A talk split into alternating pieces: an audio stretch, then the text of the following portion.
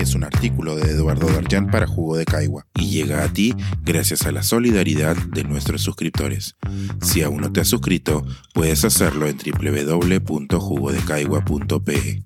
Ahora puedes suscribirte desde 12 soles al mes. El día de hoy me reemplaza mi amigo Eduardo Darjant. Procedo a leer su columna. Desperuanizar nuestra política. ¿Tendremos este año nuevos intentos de construcción partidaria? Un talentoso colega, Juan Pablo Luna, viene diciendo desde hace más de una década que si queremos ver el futuro de la política en América Latina, miremos al Perú. Uruguayo, radicado en Chile, Luna lanzaba esta idea apuntando a los signos de descomposición del hasta entonces aparentemente sólido sistema de partido chileno.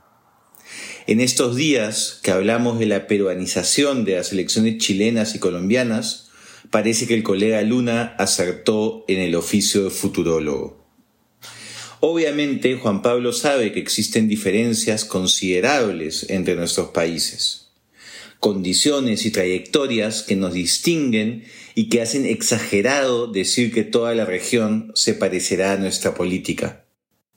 A lo que se refería con su apunte es que hay ciertas características del sistema político peruano, visto como una excepción en los tempranos 2000, que se generalizaban en la región.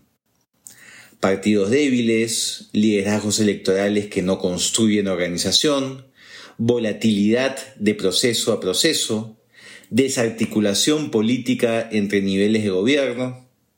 Existían entonces ciertas condiciones en las sociedades de América Latina que llevarían a más democracias con partidos débiles.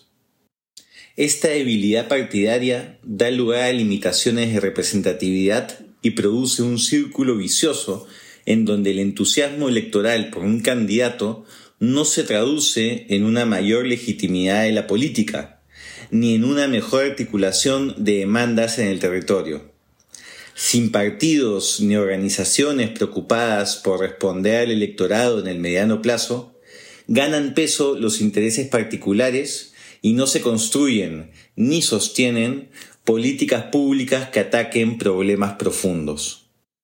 Por supuesto, sería un error asumir que partidos políticos fuertes mejoran siempre la democracia. Fuerte no es igual que bueno. Hay partidos que pueden ganar elecciones y construir organización con base en formas corruptas y clientelistas de hacer política. Los partidos no se desprestigiaron de la nada en América Latina. Más bien varios cavaron su propia tumba con ineficiencia y corrupción. También hay partidos abiertamente autoritarios, cuyo fortalecimiento no sería bueno para el pluralismo político. Pero, con todo, pareciera que de este equilibrio de bajo nivel no se saldrá sin opciones partidarias democráticas más sólidas y con horizontes de mediano plazo, donde pesen más las ideas y programas que un liderazgo coyuntural. Y ahí está el kit del asunto.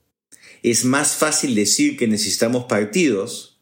Me encanta ese chiste de Cotorra aprende a decir necesitamos partidos y se gradúa de politólogo, que construirlos. En las condiciones actuales existen muchas barreras contra la posibilidad de construir organización. ¿Cómo se hace eso? No solo se trata de tener mejores leyes, aunque es importante comenzar por ahí.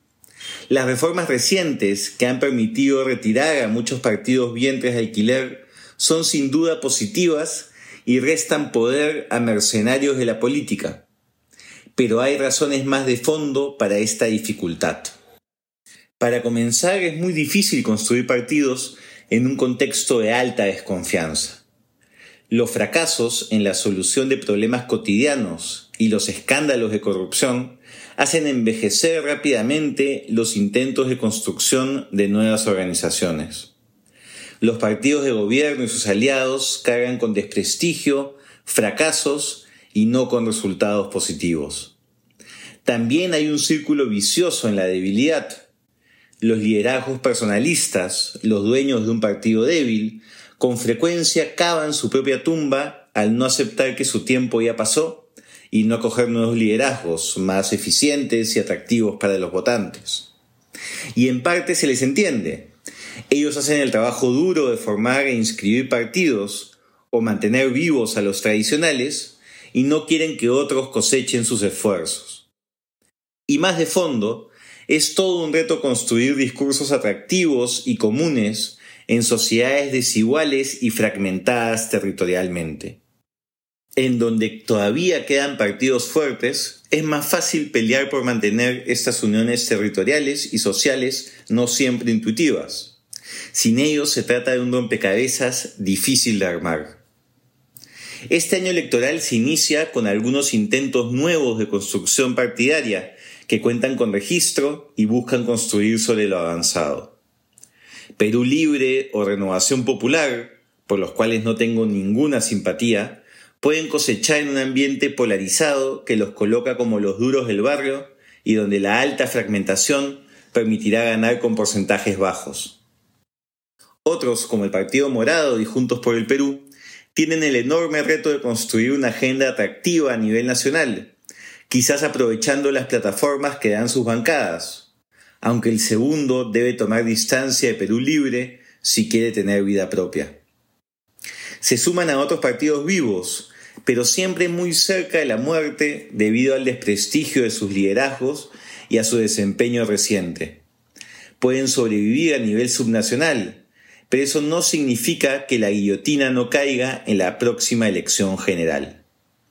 El 2022 puede traernos otra elección local y regional que muestre más continuidad que cambio, nuevos personalismos y poco fortalecimiento de marcas partidarias. Si uno tuviera que apostar, será lo más probable.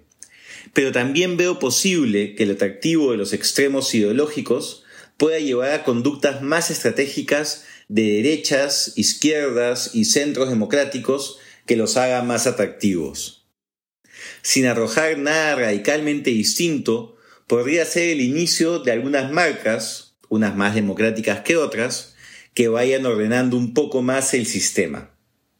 A fin de año lo confirmaremos.